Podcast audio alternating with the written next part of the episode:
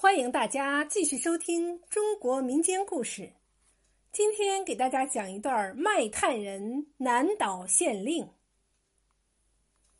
清朝有个知县名叫李牧，平时贪赃枉法，搜刮民财，鱼肉百姓，为当地人们切齿痛恨。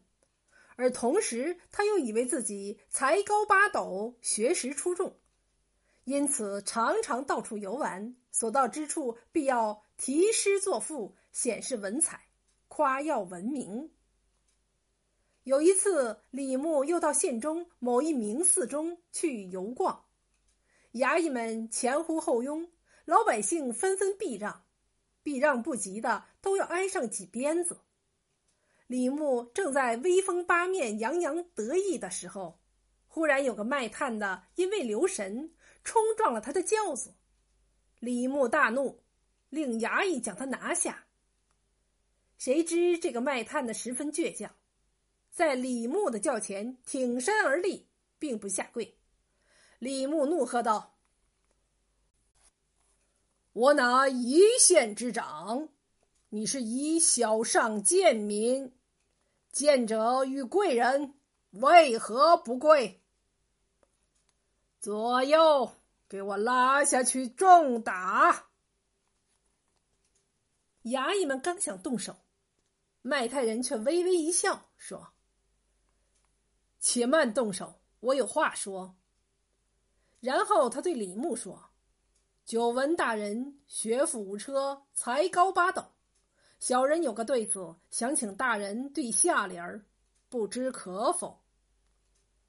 李牧一听，心里直笑，想眼前这个因整日烧炭弄得浑身乌黑乌黑，像个大煤块似的卖炭人，还能出什么对子？于是他抱着开心取乐的想法，点点头道：“快些说来。”卖炭人道：“小人家贫，靠烧炭和贩盐度日。”便以小人这两种生计为题吧。说完，即念道：“炭去言归，黑白分明山水货。”李牧一听，顿时浑身冒出冷汗。这副上联儿确实不好对。炭是黑的，盐是白的，一个来自山中。一个来自海里，正是黑白分明山水货。对下联儿也必须是两种不同的事物，而又能互相比较。李牧急得面红耳赤，终于还是对答不出。最后他恼羞成怒，借口卖炭者戏弄朝廷命官，将他带回县衙，下到牢里，找了个事由杀了。以后，许多人想为这个上联找出下联但至今仍未对上。